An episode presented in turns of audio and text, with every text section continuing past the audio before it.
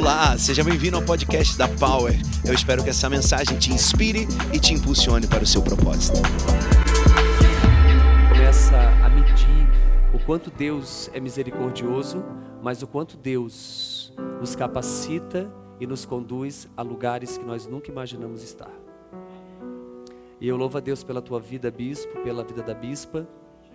Que Deus abençoe poderosamente. Eu não sou tão desinibido como o bispo, né? Mas aqui eu já me sinto em casa, amém? Já me sinto em casa. Ele disse que eu tenho três horas para ministrar. Quem vai comigo até as 14 horas? Essa igreja não sabe brincar, né? É mentira, eles não vão? Ah, então tá.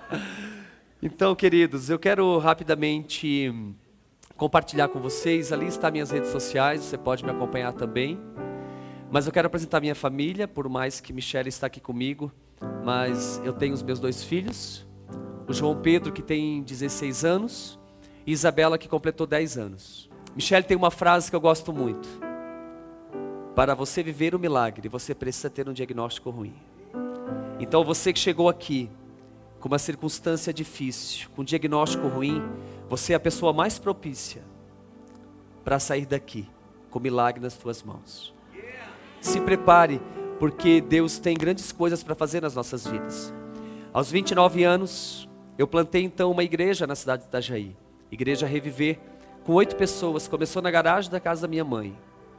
E depois nós fomos para uma oficina. Eu quero compartilhar com você a foto.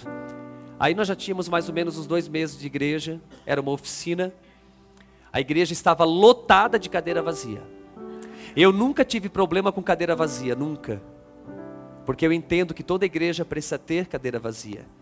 Ela está transmitindo uma mensagem para a sua cidade, que é uma igreja com muitos lugares. Eu não deixo a igreja lotar para mim abrir o segundo, terceiro, quarto culto. Quando chega a 70% de lotação, nós já abrimos o segundo, terceiro, quarto culto. Por quê? Todos que chegam, eles são bem recebidos e tem que ter cadeira vazia para eles sentarem. Entenda uma coisa. Muitas pessoas diziam para mim, Pastor Júnior, tira um pouco dessas cadeiras, eram 240 cadeiras. Nós tínhamos ali cerca de 30 pessoas depois de dois meses. Para dar a impressão da igreja cheia, não, eu não preciso impressionar ninguém, eu preciso pregar a palavra. Paulo plantou, Apolo regou, mas quem deu crescimento foi o Espírito Santo. Eu estive aqui na Power no ano passado, e eu vejo, ano retrasado, né? E ano passado. E do ano passado para cá eu já vejo quanto essa igreja cresceu. Eu estou impressionado com o crescimento exponencial. Mas isso é dado pelo Espírito Santo de Deus. O trabalho é lindo, é excelente, os pastores estão com a motivação correta, eu conheço eles e sei o quanto eles amam essa igreja. Você é muito amado e você nesse lugar é celebrado. Então você que está visitando hoje pela primeira vez, entenda, Deus te trouxe aqui para ficar, para permanecer, porque aqui é uma igreja família. Então, a igreja, um ano e meio depois, a igreja começou a crescer. E nós tínhamos já dois cultos, e eu quero mostrar a próxima foto. Igreja lotada, não tinha mais onde colocar pessoas. Abrimos o segundo culto e aquele trabalho não tinha ar condicionado, era um galpão, era TNT, eu foi eu que forrei isso aí com TNT com alguns membros lá na igreja. Então, era um lugar, tinha só um banheiro na frente assim, um por um, o banheiro. Eu orava para que ninguém usasse o banheiro porque poderia acabar com toda uma celebração. Eu teria em quem botar culpa, em Satanás, mas. Mas seria difícil para nós. E eu lembro que eu estava um dia orando, e orando a Deus numa vigília com 20 pessoas, e eu disse: Deus, e agora? O que, é que eu faço? Eu preciso de um lugar maior, eu preciso sair daqui, eu preciso ampliar. E naquele momento Deus disse: atravesse a rua e unja o terreno que está na sua frente. Só que o terreno que Deus mandou eu ungir estava avaliado em um milhão de reais. A igreja ela foi plantada em um lugar, em um dos melhores lugares da cidade. Por quê? Porque era um bairro que não tinha igreja. Por muito tempo eu questionei Deus, mas eu sempre quis plantar uma igreja num lugar humilde, num lugar pobre. E por que que só teve a oportunidade de eu plantar a igreja nesse bairro nobre? E aí o Senhor usou uma pessoa para dizer: Júnior, você olha naturalmente, mas Deus tem um olhar totalmente diferente do seu.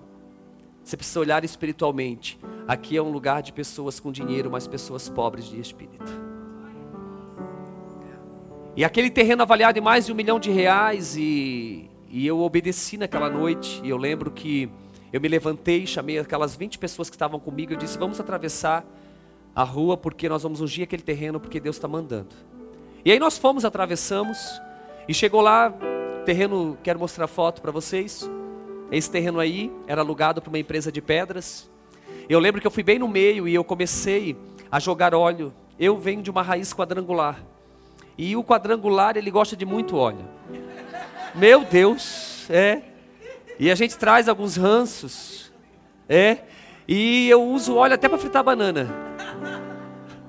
Então eu fui com um litro de óleo. Eu lembro que eu pedi para aqueles meus filhos espirituais, cada um pegaram um punhado de pedra, enquanto eu lançava o óleo, eles lançavam as pedras, e eu pedi para eles profetizarem que aquelas pedras seriam transformadas em famílias restauradas no altar do Senhor, que aquelas pedras seriam vidas, e nós começamos a profetizar, nós começamos a lançar, nós começamos a declarar aquilo que só Deus pode fazer.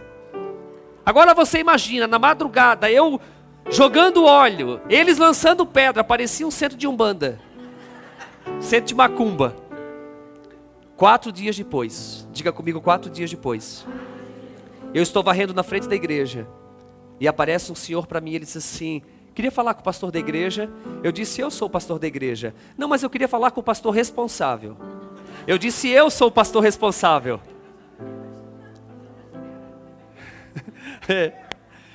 e aí ele disse assim: Eu queria conhecer a sua igreja. Entrei naquela oficina, dei uma volta olímpica naquelas cadeiras, mostrei o banheiro. Eu disse: Essa é a igreja. Ele disse: Sabe, eu sou católico, eu nunca entrei numa igreja evangélica, estou entrando pela primeira vez. Eu pensei comigo, entrou na pior igreja, mais feia da cidade, né? Ele bem assim, é que eu sou o dono do terreno ali da frente. Hum, Hum. Quer um cappuccino? Quer um chocolate quente? Tu queres o quê? Ele disse: Eu sou o dono do terreno ali da frente. Eu disse: Meu Deus. Eu pensei comigo. Eu não sentia mais as minhas pernas, irmãos. Ele disse assim, ó, bem assim, eles para mim assim, ó. É que algo dentro de mim diz que eu tinha que vir aqui. E eu estou com quase um milhão de reais na conta bancária. E eu sinto de construir uma igreja para você.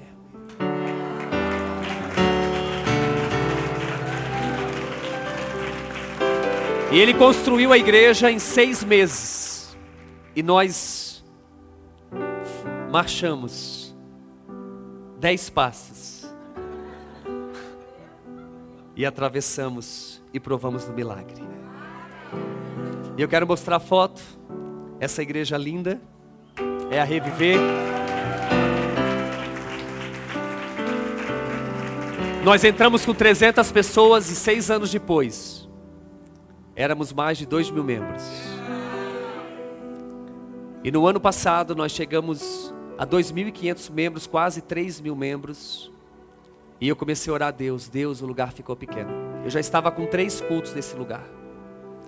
E eu disse, Deus, o lugar está pequeno. Ele disse, pega o óleo. Irmãos, comecei a ungir terreno na cidade. Nós temos um casal de membros que eles têm um avião. Eles sobrevoaram a cidade de Itajaí. Ela derramando óleo, filmando e mandaram pelo WhatsApp. Pastor, nós estamos ajudando ungir terrenos. O povo lá é mais louco do que eu. E aí começamos a ungir, Deus colocou nas nossas mãos uma terra de 20 milhões de reais avaliada, praticamente no centro da cidade de Itajaí, de 12 mil metros quadrados. Olha a terra aí, eu quero mostrar para vocês. E aí, eu estava com 1.850 reais na conta bancária. E eu em reunião e os proprietários pensando o seguinte: esse cara tem muito dinheiro. Essa igreja é muito rica. Nós somos ricos. Mas deixa eu falar uma coisa para vocês. Há nove anos atrás eu plantei a igreja Reviver com oito pessoas. E eu tomei uma decisão na minha vida. Que eu não andaria se não fosse pela verdade e pela fé. Nesses nove anos, eu nunca deixei o caixa da igreja ficar com mais de 10 mil reais positivo. Porque tudo que entra, eu aplico em vidas. Tudo que entra, eu aplico em obras sociais. Nesse tempo, no ano passado, 1.850 reais na conta bancária, Deus estava mandando nós para um lugar muito maior.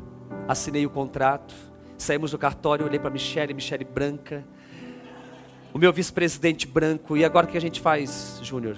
Nós vamos lá para o terreno orar. E nós fomos para o terreno orar, e lá começou o grande milagre. Nós tínhamos que levantar um templo naquele terreno. Queria me custar milhões. E nós começamos a construção. Pela fé, eu não tinha dinheiro nem para contratar as máquinas para cavar sapata. Mas, queridos, eu entendi que Deus, Ele quer abrir o mar, mas Ele espera homens de fé que dê o passo. Eu entendi que Deus quer dar uma grande pescaria, mas Ele espera homens e mulheres de fé que são capazes de lançar as redes. Eu entendi que Deus quer fazer uma grande multiplicação, mas Ele espera homens e mulheres que são capazes de dar tudo que tem. Vida poderosa é aquele que sabe doar. Que coisa linda quando eu vi praticamente toda a igreja se levantando para ofertar.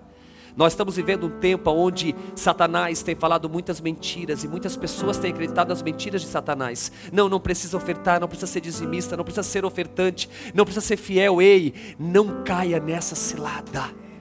Deus quer fazer em você e através de você. Não tem a ver com quanto que você vai dar, não tem a ver com quanto você tem, tem a ver com a sua generosidade, com o seu coração, com a sua motivação na obra de Deus. E nós começamos, mesmo sem ter dinheiro para cavar as sapatas, eu mandei chamar a máquina, comece, eram 60 sapatas. Comece a fazer buraco. Comece a cavar poços porque a água vai chegar. Comece. E nós começamos. Em um ano e dois meses nós concluímos a obra. E há três meses atrás, o bispo estava lá, na inauguração. Ele fez parte é, da programação. Muito bem. Porque o bispo é assim. É um coringa. Onde você coloca dá certo.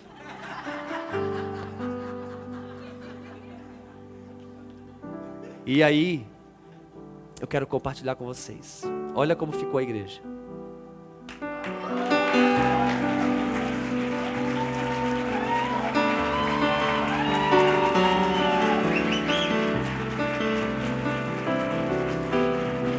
Foram 4 milhões de reais.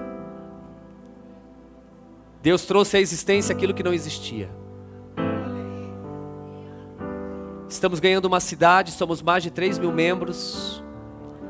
Estamos ganhando uma cidade no sul do Brasil, fazendo a diferença. E hoje a Igreja Reviver ela não é só bonita pelo prédio, ela tem a maior obra social do estado de Santa Catarina. Orfanatos, centro de recuperação, tantos outros projetos, são 14 projetos sociais. Mas, queridos, eu preciso pregar e eu tenho só até meio-dia. Eu não sei como é que eu vou fazer, eu não sei como é que vai ser o culto hoje. Pode ser que eu nunca mais volte aqui. Mas eu preciso fazer alguma coisa aqui para mim dar conta de ministrar. E no final eu quero ativar algo na sua vida. Amém? Como é bom contar testemunhos, aquilo que Deus está fazendo. Para mim, o culto já valeu a pena. Se você ir embora agora, você já está cheio. Entendendo que Deus traz à existência aquilo que não existe. Que Deus faz, que Deus cura, que Deus liberta, que Deus provê. Que Deus coloca nas tuas mãos, derrama sobre você o que está atrás das comportas. Meu Deus, meu Deus, meu Deus. Eu sinto que Deus vai fazer algo tão lindo nessa igreja na próxima década. Se prepare, bispo e bispa, porque os melhores anos da vida de vocês, ministerialmente falando, está por vir. E se prepare porque Deus vai surpreender. Deus vai dar um lugar para vocês muito maior. Deus vai fazer um reboliço, eu não sei como que ele vai fazer, mas uma coisa eu sei, Deus vai fazer. E se prepare, porque a Power não será só conhecida em Belo Horizonte, mas no Brasil e no mundo para a glória de Deus. O mundo precisa saber o que está acontecendo aqui. Amém? Eu quero que você abra sua Bíblia em Lucas, capítulo 15, verso de número 11 em diante.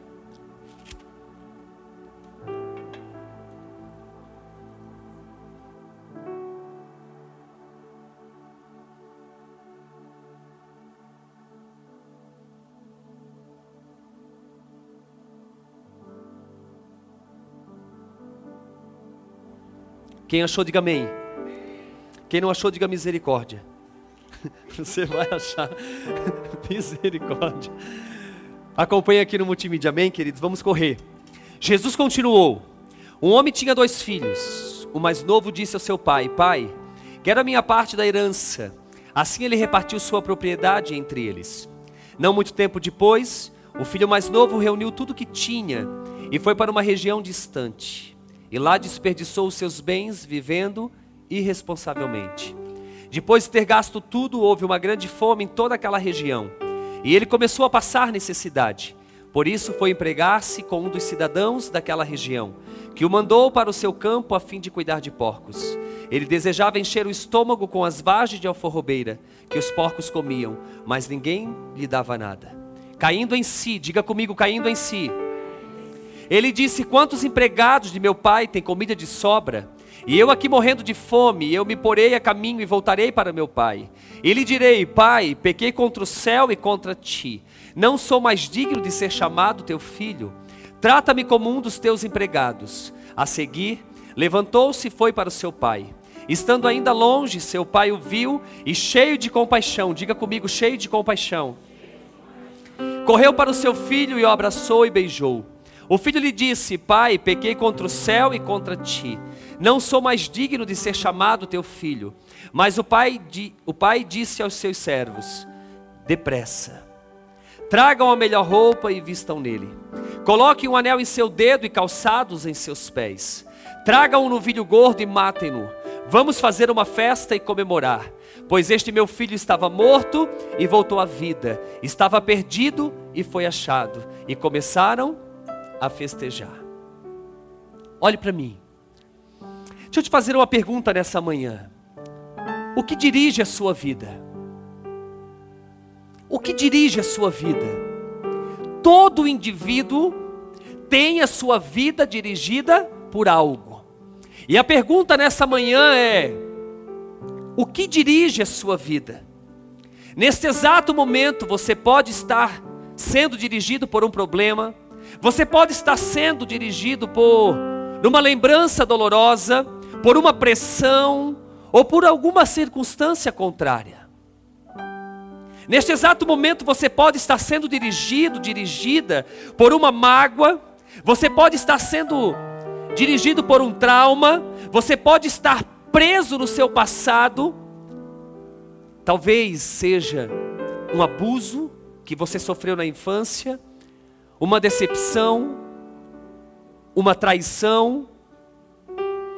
O que dirige a sua vida? Talvez uma enfermidade que tem caminhado com você, que está momentaneamente no seu corpo. Isso tem tirado a sua paz. O que está dirigindo você neste exato momento? Entenda nessa manhã que todos nós fomos feitos criados para desfrutar da paternidade de Deus. E quando você desfruta da paternidade de Deus, você encontra o seu propósito. E quando você encontra o seu propósito, você segue o seu destino. Você só encontra o seu propósito se você, de fato, entender a paternidade de Deus. O quanto você é amado, o quanto você é celebrado, o quanto você é filho. É aí então que você entende o propósito. E quando você entende o propósito, você parte para o seu destino profético. Só que nós precisamos entender isso que todos nós fomos feitos, criados para desfrutar dessa paternidade, se relacionar com Deus. Quando Moisés está diante da sarça, ele tenta se aproximar, e Deus fala para ele: Moisés, tire as sandálias dos seus pés, porque o lugar que você pisa é lugar santo. Isso me ensina algo que Deus está em busca de homens e mulheres que são capazes de andar descalço dentro de si mesmo. Homens e mulheres que se desprendem das coisas terrenas. Homens e mulheres que tiram as sandálias, aquilo que causa tristeza, angústia, feridas, sujeira, pecado a ponto de ter uma intimidade com aquilo que é santo, o teu Criador, o teu Pai. Sem um significado, a vida não tem relevância ou esperança. Então nós precisamos decidir ser guiado pelas circunstâncias ou descobrir o propósito pela qual nós fomos criados.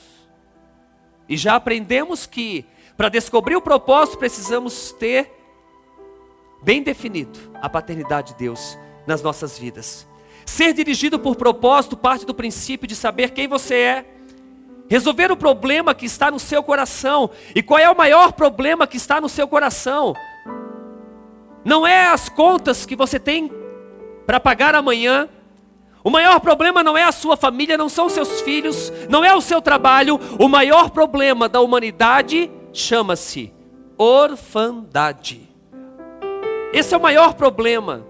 Orfandade. Orfandade. Você não pode ir muito longe se você não tiver a sua identidade bem resolvida com Deus. Descobrir sua identidade faz você operar a partir de quem você é e não das suas circunstâncias.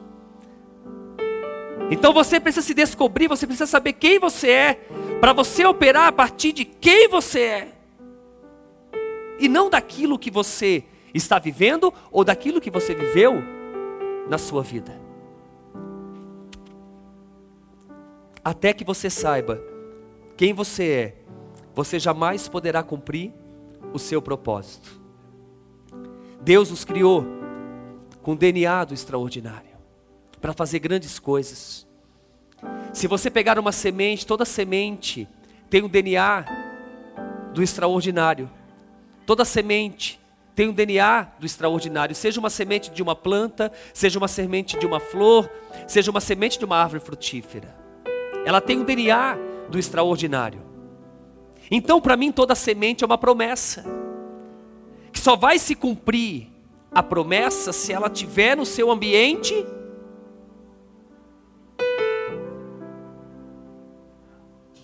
Seu ambiente, a qual Deus preparou seu ambiente natural, seu ambiente a qual vai fertilizar. E quando essa semente ela é plantada em terra fértil, ela germina, cresce, floresce e frutifica. Aquela semente que era apenas uma promessa, está agora frutificando, cem por um. Quando Deus nos criou, Ele fez cada um de nós a sua imagem e semelhança. Se Ele fez cada um de nós a sua imagem e semelhança, e nós somos seus filhos, nós temos o DNA de Deus. Se nós temos o DNA de Deus, nós temos o DNA de fazer grandes coisas.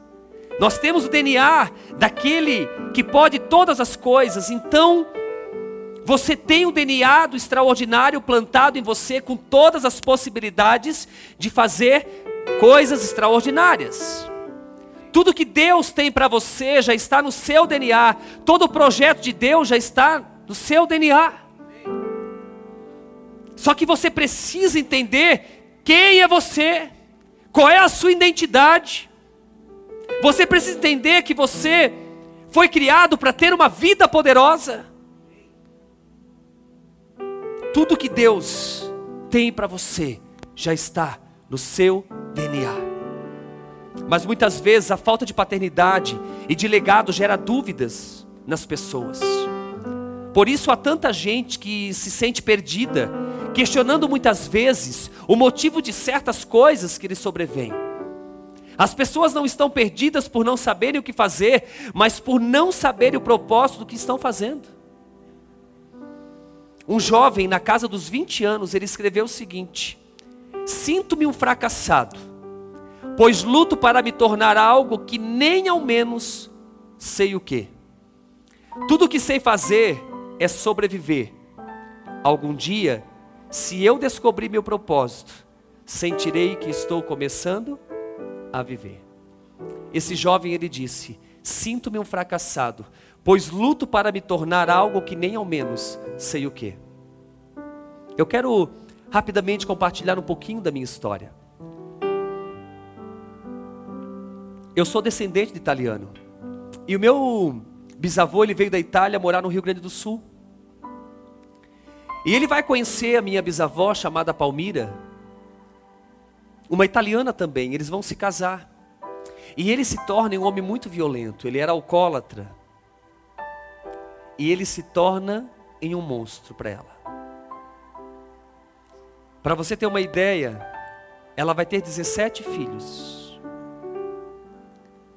E ela apanha muito. Ele colocava ferros no forno, a lenha, esquentava e queimava as suas pernas.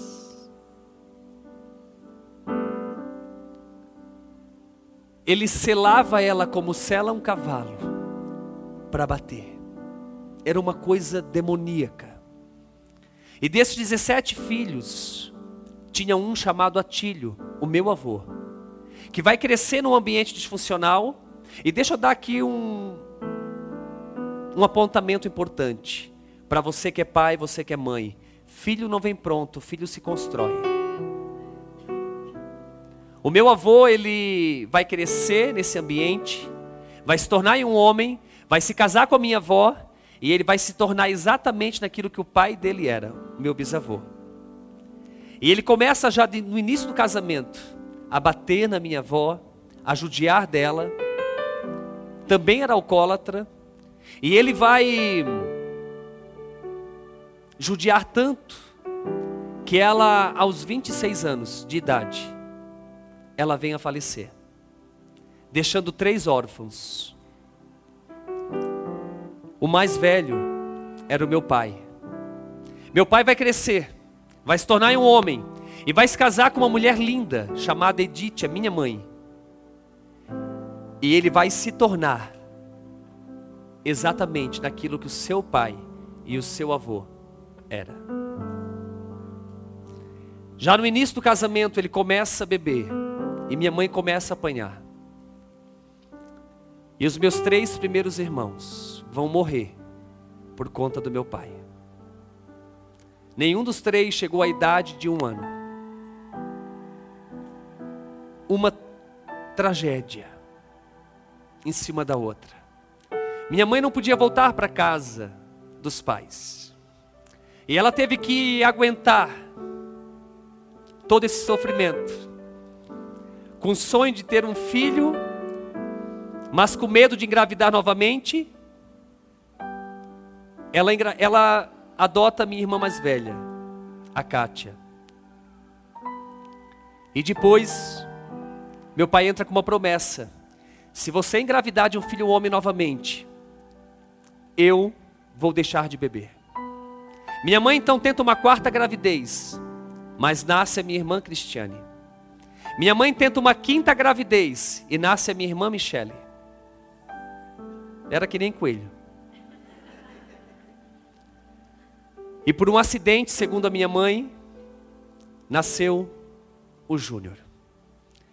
Eu já conheci o Evangelho, quando ela me disse isso, eu disse para ela, mãe, eu não sou um acidente. Eu nasci porque Deus sonhou comigo antes que eu chegasse no ventre da senhora. Deixa eu falar uma coisa para você nessa manhã. Você não é um acidente. Você nasceu porque Deus sonhou com você. E eu comecei a apanhar aos sete meses. Aos sete meses, eu comecei a apanhar do meu pai, sem minha mãe poder fazer muitas coisas. E eu vou me tornar uma criança totalmente depressiva, uma criança totalmente traumatizada, uma criança que não conseguia olhar para as pessoas, uma criança que não conseguia se relacionar com as pessoas. E na escola, para mim, foi um grande sofrimento, porque por eu ser muito calado, por eu ser muito quieto, e eu só olhava para baixo, então eu não conseguia me relacionar, e isso me fez sofrer muito, porque as crianças da época não entendiam, e por muitas vezes eu apanhei, por muitas vezes eu fui xingado. Por muitas vezes eu fui rejeitado, desprezado. E eu me tornei aquela criança esquecida no banco da escola. Não gostava do recreio, não gostava de fazer educação física. Tinha que sair cinco minutos antes de bater o sino da escola, porque quando eu saía junto com a multidão, eu ficava perdido, eu não sabia para onde eu ia. Porque eu lembro de cenas, sabe, Carlos? De cenas aonde eu caía no chão e eles chutavam a minha mochila, chutavam eu, porque eu não tinha expressão. Eu não tinha nenhuma expressão e isso para mim foi me machucando ainda mais. Então eu ia para casa, tinha que sair correndo porque o meu pai era muito violento. Eu ia para a escola, era outro sofrimento. E a minha vida foi assim até os 13 anos. Eu desenvolvi uma dor na barriga muito forte na época. E minha mãe nunca achou o problema, mas era tudo do sistema nervoso. E aos 13 anos eu disse para a mãe: mãe, eu não consigo mais. E eu desisti da escola aos 13 anos. Eu não conseguia mais ir, eu não conseguia mais é, estar naquele ambiente. E por nós dormir muito tempo na rua, na, atrás das casas dos vizinhos, terrenos baldios, por conta de meu pai expulsar nós, e nós tínhamos que sair correndo mesmo, porque, porque senão apanhava, ele queria sempre matar minha mãe. Eu comecei a me isolar ainda mais. E aos 13 anos, então, um convite de uma senhora me convidou para ir à igreja. E quando eu cheguei na igreja, eu sentei lá atrás, eu lembro como se fosse hoje. Primeira vez na igreja, primeira vez que eu saí com alguém que não fosse a minha mãe. E eu era muito quieto e eu fiquei lá assim. E aí o pastor ministrou e eles começaram a cantar uma canção que diz assim: Pra te adorar, ó Rei dos Reis. Me ajude. Foi que eu nasci. Meu prazer é ti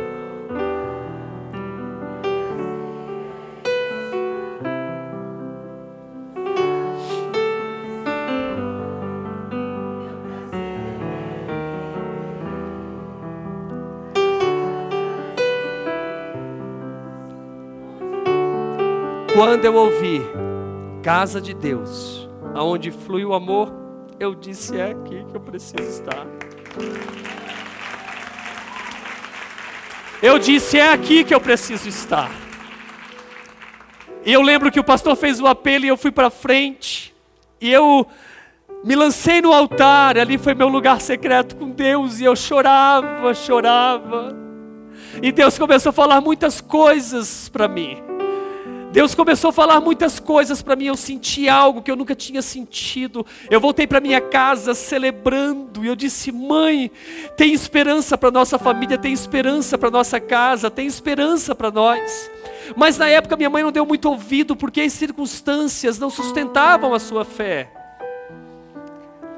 Mas eu continuei nos caminhos do Senhor e oito meses depois eu desci as águas do batismo e eu estava decidido, lá estava eu sozinho, os meus amigos que estavam se batizando, todos com a família, cartaz, e eu estava sozinho lá, decidido a mudar a minha história, decidido a mudar a minha vida, decidido a mudar a minha família. Passados-se alguns meses, o meu pai caiu doente. E aquele homem forte que pegava uma geladeira e jogava, lançava uma geladeira, ele tinha uma força incrível. Aquele homem ele vai se tornar no tamanho de uma criança de 5 anos. No osso e na pele. Ele começa a se entrevar todinho em cima de uma cama.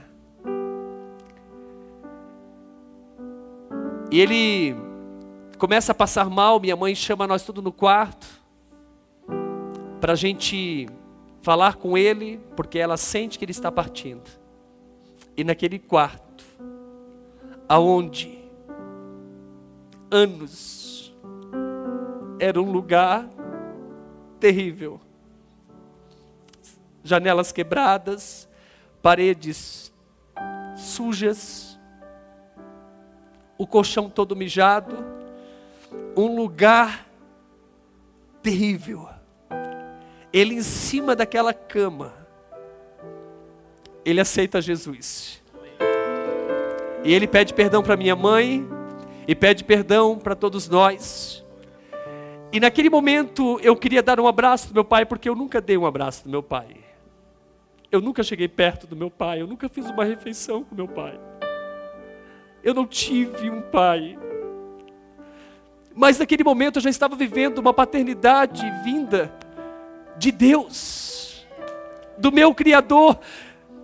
Mas eu queria estar perto dele e eu tentei dar um abraço, mas ele caiu em coma e logo em seguida chamaram a ambulância, aquele corre, corre, ele foi para o hospital e 15 dias depois ele voltou, mas ele voltou dentro de um caixão. E quando abriram um caixão, eu queria abraçar ele. Eu queria ter ajudado ele, eu queria ter apresentado ele um centro de recuperação que nunca ninguém apresentou. Por isso que eu digo que a igreja é a esperança do mundo, nós somos a esperança do mundo. Por isso que nós precisamos fazer algo. É muito fácil nós passarmos hoje no lado de um mendigo, de um alcoólatra, de ter um vizinho que. Mas eu tive um pai desse. E tudo que nós precisamos é estender as nossas mãos, tudo que nós precisamos é estender para fazer algo. E eu não pude, mas dos meus 13 anos até os meus 22 foi um processo de cura. Não foi imediata a minha cura. Até hoje eu sou curado de algumas coisas. Porque eu entendo que Deus ele sempre tem algo para fazer nas nossas vidas. Só que toda essa minha história foi gerando em mim um turbilhão de mentiras, que eu não daria certo, que eu seria apenas mais um da minha família, que eu nunca iria casar, que eu não teria filhos. Eu acreditei em muitas mentiras mesmo estando na igreja. Tinha mentiras de Satanás que falavam nos meus que falava nos meus ouvidos. Eu acreditava que eu não teria amigos, e sabe, sabe, bispo, bispa, hoje ter vocês como amigos, para mim é um presente. Porque por muitos anos eu acreditei nessa mentira que eu não teria amigos. Por muitos anos eu acreditei nessa mentira que eu não teria. E hoje eu tenho amigos no Brasil inteiro. Hoje eu tenho amigos fora do Brasil. Hoje eu tenho amigos Isso para mim é muito gratificante, muito gratificante. Eu não sei qual foi a sua história, talvez você não teve uma história igual a minha, mas talvez você teve também momentos difíceis na sua vida. E eu queria que nesse momento você fechasse os seus olhos. Feche os seus olhos.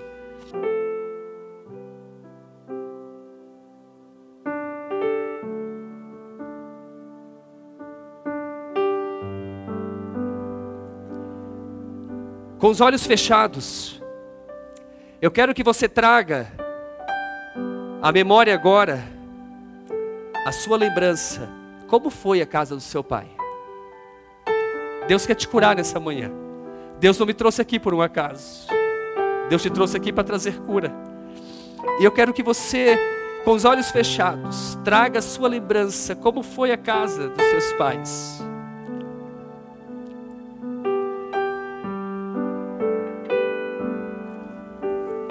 Como foi.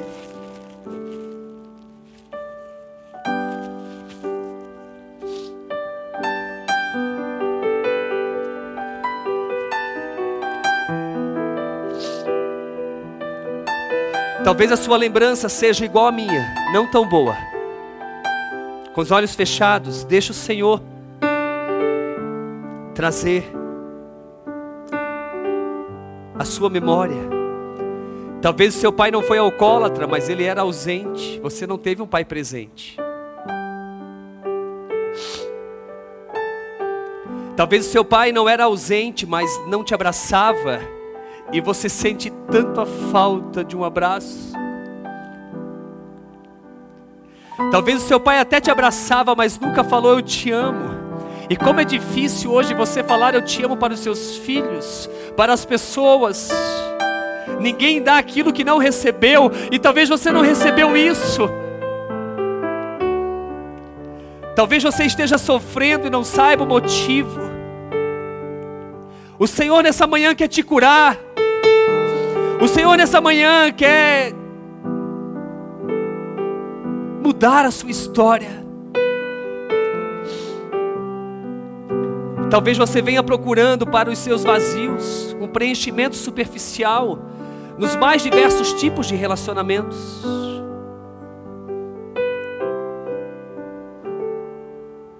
Talvez a cultura dominante deste mundo tenha criado uma pressão tão negativa que esteja levando você a demonstrar pelo lado de fora o que não está pronto para fazer do lado de dentro.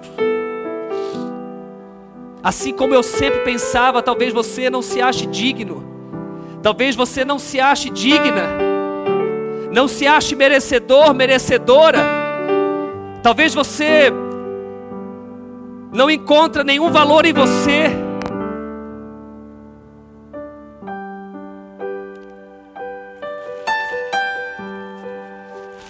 Como foi a casa dos seus pais?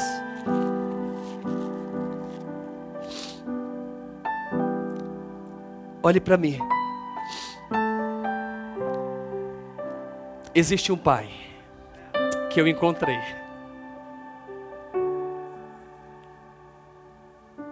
Que me curou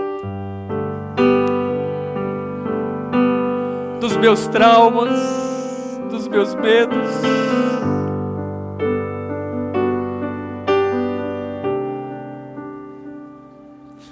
E esse pai nessa manhã ele está aqui. E Ele te recebe independente da tua história. Independente, independente, independente, Ele te recebe. E para você encontrar esse Pai, você precisa se desfazer das mentiras que tem te aprisionado. Aquele filho pródigo que decide sair de casa, o pai dele não era ruim, mas ele decide sair de casa. E quando ele cai em si, ele diz: Quantos empregados de meu pai têm comida de sobra e eu aqui morrendo de fome? Quando eu encontrei um pai, ele mostrou para mim quem eu era, quem, não, quem eu não era e quem eu iria me tornar. O pai me mostrou quem é você nessa manhã. Quem é você? Talvez você tenha se definido pela rejeição. Talvez você tenha se definido pela incapacidade, pelo medo. Ei, você não é o medroso. Talvez você tenha se definido pela timidez. Você não é tímido. Deus te deu um espírito de ousadia. Talvez você tenha se definido pela desvalorização, pela traição. Você foi traído, você foi traída. E você tem se definido dessa forma, ei, o Pai nessa manhã te sara, te cura.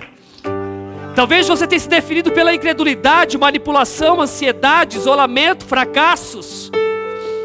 Ou talvez você tenha se definido pelo abuso que você sofreu na infância. Talvez não foi seus pais, mas você ficou tão vulnerável que o abusador teve acesso a você e você nunca compartilhou isso com ninguém. Ei, o Senhor nessa manhã ele está aqui para te curar, para tirar todo trauma, tirar toda dor, tirar toda lembrança que faz você sentir dor. Quais são as mentiras que você tem acreditado, que tem te aprisionado? Talvez seja o medo, ou a orfandade, a incapacidade, a ansiedade, o isolamento, ou o ódio. Você se tornou uma pessoa amargurada, invejosa, eu tinha muita inveja, porque eu tinha inveja dos meus amigos que tinham pais. Eu tinha um amigo que tinha um pai caminhoneiro que quando ele chegava, o pai colocava ele no colo e ele vinha dirigindo, buzinando. E eu dizia: por que, que eu nasci nesse lar? E por que, que eu não nasci nesse lar? Era inveja que eu sentia. Talvez você tenha sentido esse sentimento, isso é orfandade. Ou talvez você tenha se tornado uma pessoa que murmura demais, ou muito irada, raiva de si mesmo, baixa autoestima. Eu não, eu tenho os olhos verdes. Por muito tempo eu olhava no espelho e dizia: "Deus, por que, que eu nasci com os olhos verdes?" Eu odiava os meus olhos. Talvez você tenha odiado você mesmo. Por que, que eu nasci muito baixo? Por que, que eu nasci muito alto? Por que, que eu sou muito magro? Por que, que eu sou gordinho? Talvez você não se ama. Ei, você é a imagem e semelhança de Deus. Talvez você está em busca de aprovação. Isso é orfandade. Você não precisa ser aprovado pelas pessoas. Você não precisa ser aprovado, aprovada pelo mundo. Você é aprovado, aprovada por aquele que te criou, que te fez lindo. Você é um príncipe, você é uma princesa. Aleluia! A orfandade, ela paralisa o desejo de pertencimento e bloqueia o sentimento de conquista. Então, reaja contra as disfunções emocionais adquiridas. Aquele filho pródigo, ele reagiu ele começou a desejar comer comida de porcos, não era o que o pai tinha para ele, mas a sua decisão estava levando ele a viver aquilo. A mentira que ele acreditava estava levando ele a desejar comer comida de porcos. Ei, reaja contra as disfunções emocionais adquiridas. A orfandade ela traz a sensação de não pertencimento, de afastamento, ela muda a maneira de vermos nós mesmos, trazendo distorção e nos afastando da verdade. Por muito tempo eu acreditei em mentiras e não nas verdades de Deus. Entenda que o Senhor, Ele tem algo para fazer na sua vida. Reconheça se você errou. Pastor, eu tive bons pais. Eu tive bons pais. Eu que fui rebelde. Talvez você foi como o filho pródigo. As más companhias corrompem os bons costumes. E talvez você se cobra porque talvez o seu pai já partiu e você não tem mais tempo agora de abraçar o seu pai e dizer: "Pai, me perdoe pelas minhas decisões" pelas minhas críticas, pelas minhas falas.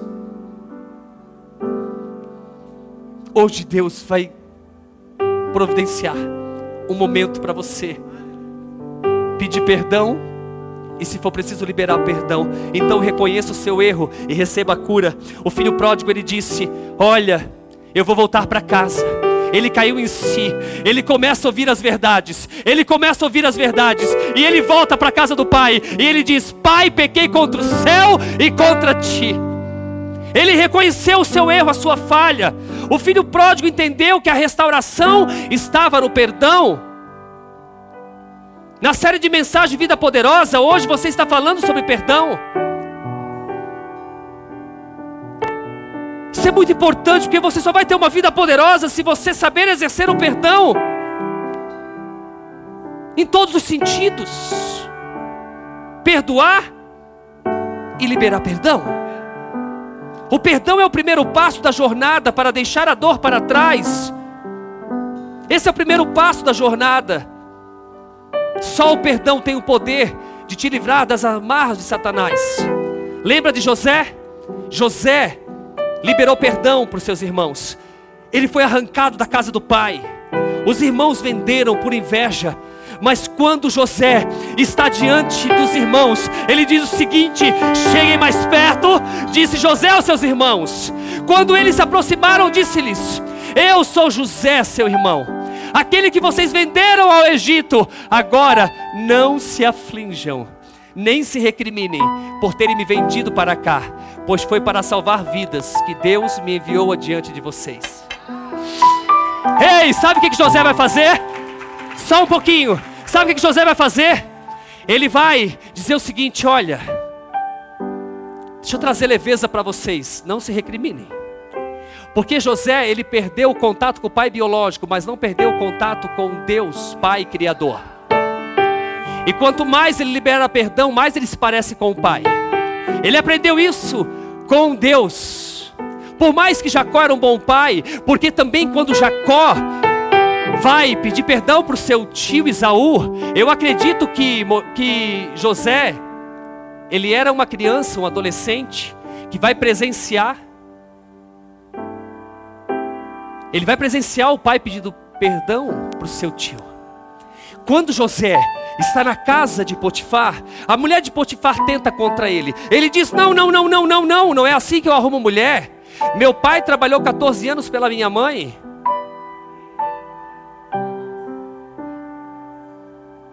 Ele tinha uma boa escola, mas a vida o machucou. Só que ele não perdeu. Por quê? Porque ele estava conectado com Deus Pai.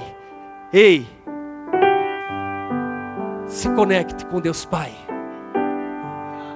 Porque você vai aprender a ser filho e também ser pai. Para finalizar,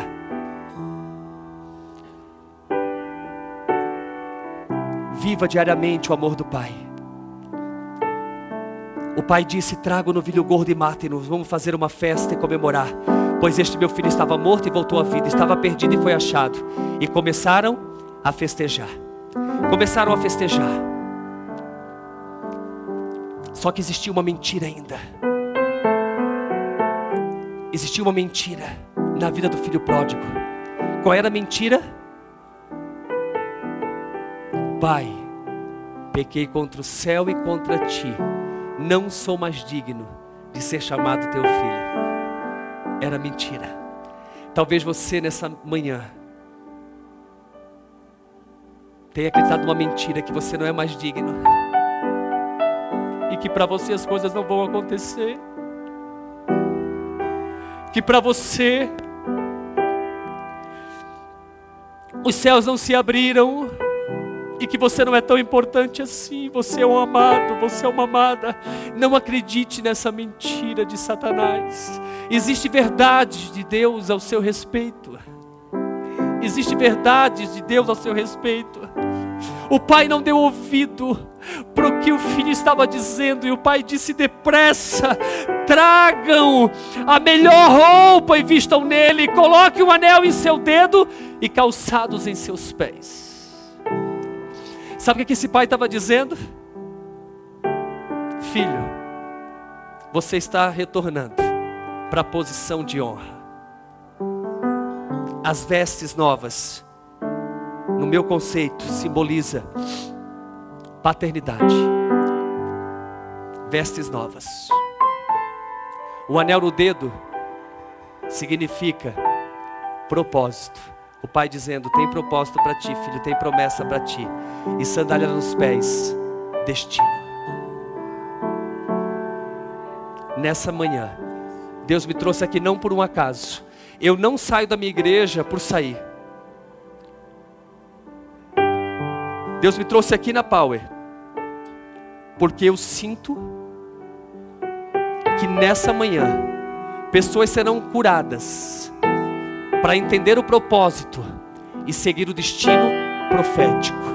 Eu quero chamar aqui os pastores, o pastor Carlos, o bispo e a bispa, se tem mais pastores, eu quero que vocês fiquem aqui na frente, quero fazer um ato profético. Nós já estamos finalizando. Hoje pode. Ele esteve lá ministrando para os homens, nem tempo eu dei para ele. Quebrou tudo lá.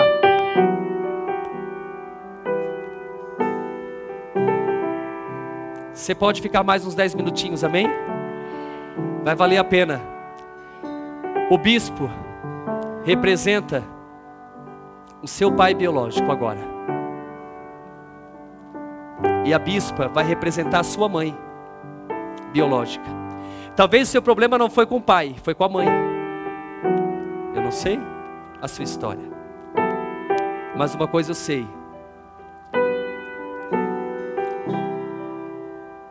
Que quando chegou o caixão do meu pai,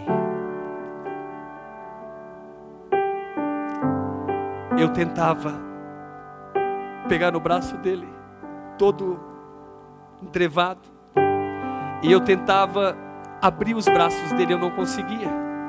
Eu não sabia, a mãe também não sabia que tinha que pedir, que tinha que autorizar o hospital, cerrar as pernas e cerrar os braços para que ele viesse numa posição correta. E eu tentava abrir os braços dele, eu não conseguia dar um abraço. E chegou o momento de enterrar ele, eu não conseguia dar um abraço nele. E ele foi enterrado e eu não consegui. E anos se passaram, eu já era pastor da Reviver. E eu estava sendo ministrado. E o pastor que ministrava, ele disse: Talvez você sentia falta de um abraço. E eu lembrei que eu sentia falta do abraço que eu nunca tive. O meu pai nunca me pegou no colo. E eu fui para frente, já como pastor de uma grande igreja, independente quem você é aqui nessa manhã. Se você é pastor, se você é líder, se você, seja quem você for. Eu aprendi naquele dia que o abraço cura. E quando eu fui abraçado, eu senti meu pai me abraçando. E eu pude falar para ele o quanto eu amava ele. E eu disse: Pai, eu te amo, Pai. Eu queria poder falar muito mais, queria poder ajudar ele, mas eu não pude nessa manhã, com esse ato profético, eu quero que você saia do seu lugar. Se você tiver que pedir perdão para o pai, você vai pedir, mesmo que seu pai já partiu, ou mesmo que ele esteja vivo. Você vai fazer um ato profético para depois continuar, porque Deus tem um destino profético para você. Ao som dessa canção, eu quero que você saia do seu lugar. Se o seu problema foi com o pai, você vai vir com o bispo. Se for com a mãe, vai vir com a bispa. Então, eu quero que você saia do seu lugar e venha e venha aqui na frente. Pode se colocar de pé. Todos se coloquem de pé. E você que teve problema, saia do seu lugar.